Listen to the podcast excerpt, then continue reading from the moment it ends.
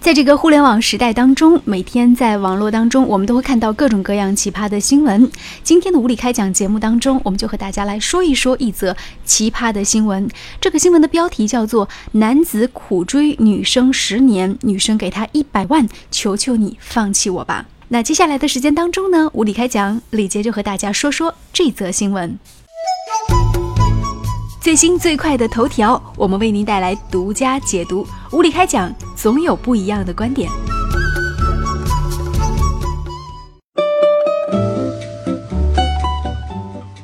一个人，话说痴情可以到什么样的程度呢？有一个男子，名字叫做小康，他苦苦地追了自己的初中女同学小李十年之久。奇葩的是，小李根本就不喜欢小康，而且压根儿就没有给小康任何机会。可以说，小康就连备胎都算不上。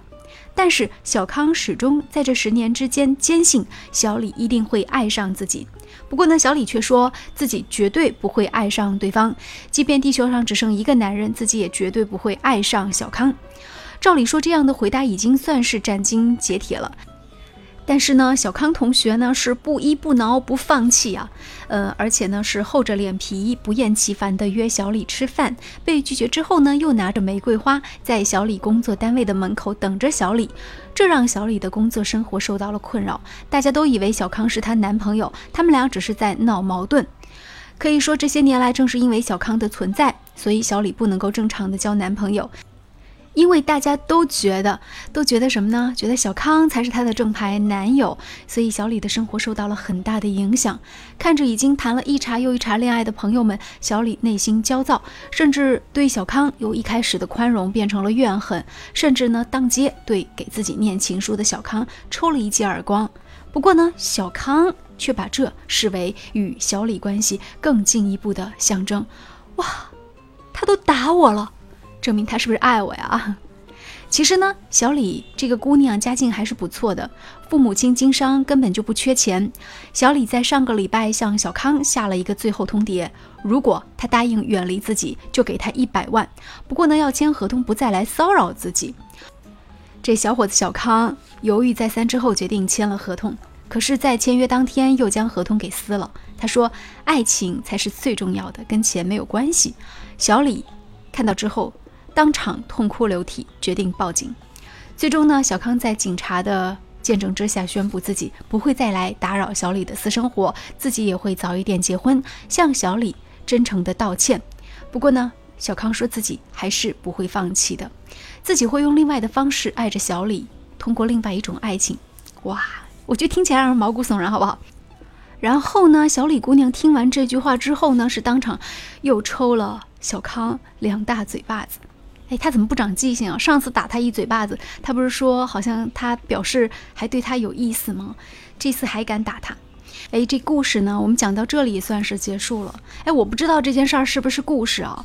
但是我们看到很多时候就是来看评论的嘛。对于这个新闻，网络上有特别多的评论，我不知道这是不是新闻。不过很多人说，嗯，可能事情的真相远非是我们看到的这则报道那么简单。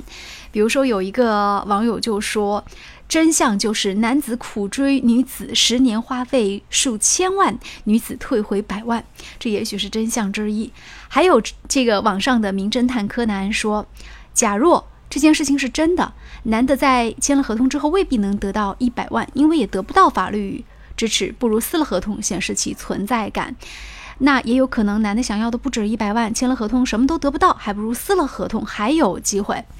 哦，还有人说，嗯。把这女生小李的联系方式给我，我去追她十年，一年十万啊！我工资一个月五千，算是赚了。还有人呢对这件事情提出了质疑，觉得这个事情是真的吗？很奇怪啊。当然，也有一些人对于这个小康来追求小李的方式提出一些质疑，比如说当街念情书，这不是浪漫痴情，是这个脑袋被门板夹了才会这样说。还有一个山东网友说。虽然说故事的男主角很悲催，有一种打不死的小强的感觉，没有打动女主角。但是我想知道，这男主角到底长什么样啊？让一个他追了十年的女人，就完全没有被他打动，也是醉了。当然还有挺多人觉得故事就是故事。还有一个网友给出的评论是绝了啊哈，还有这好事？好吧，呃，我不知道这新闻到底是怎么回事儿，但是呢，新闻一定是事件的表面，嗯，具体这个故事到底是怎么回事儿呢？大家其实也可以去发表一下自己的观点和意见。我相信，在冰山之下，一定是会有很多暗流涌动的地方。很多事情我们看到的只是一个角度，那另外的角度和层次是怎样的呢？真的说不清楚哦。最新最快的头条，我们为您带来独家解读。无理开讲，总有不一样的观点。如果说刚才那则新闻当中呢，这位小李是被一百万砸了一下，他自己又撕掉了。那接下来的时间当中要和大家说到这则新闻呢，哎，就是他想去中奖，但是呢却花掉了几十万，这怎么回事儿呢？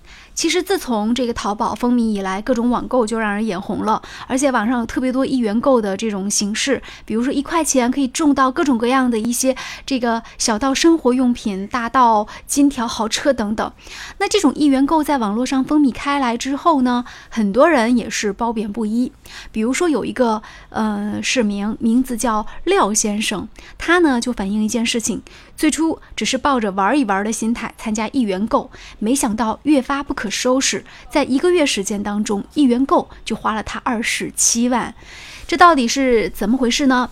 当时啊，在今年四月份的时候呢，他呢是接到了一个一元购平台的这个广告，然后他当时在深圳一家酒店工作，当时他只投了几十块钱就中到了奖，那么他中了什么呢？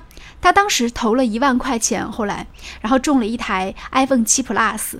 所以，怀着更大的幻想，那么廖先生开始追加了投资，从充值几千元到上万元，资金量的增加，中奖率却是越来越低。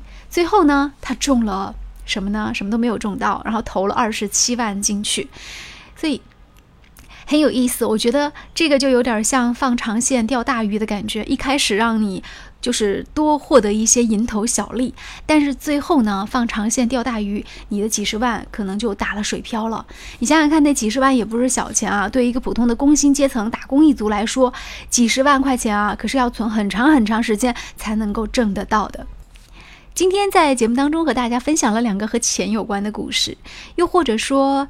与钱，还有与人的感情，还有欲望相关的故事，虽然都是市井百态吧，但也都是发生在我们生活周边的一些故事。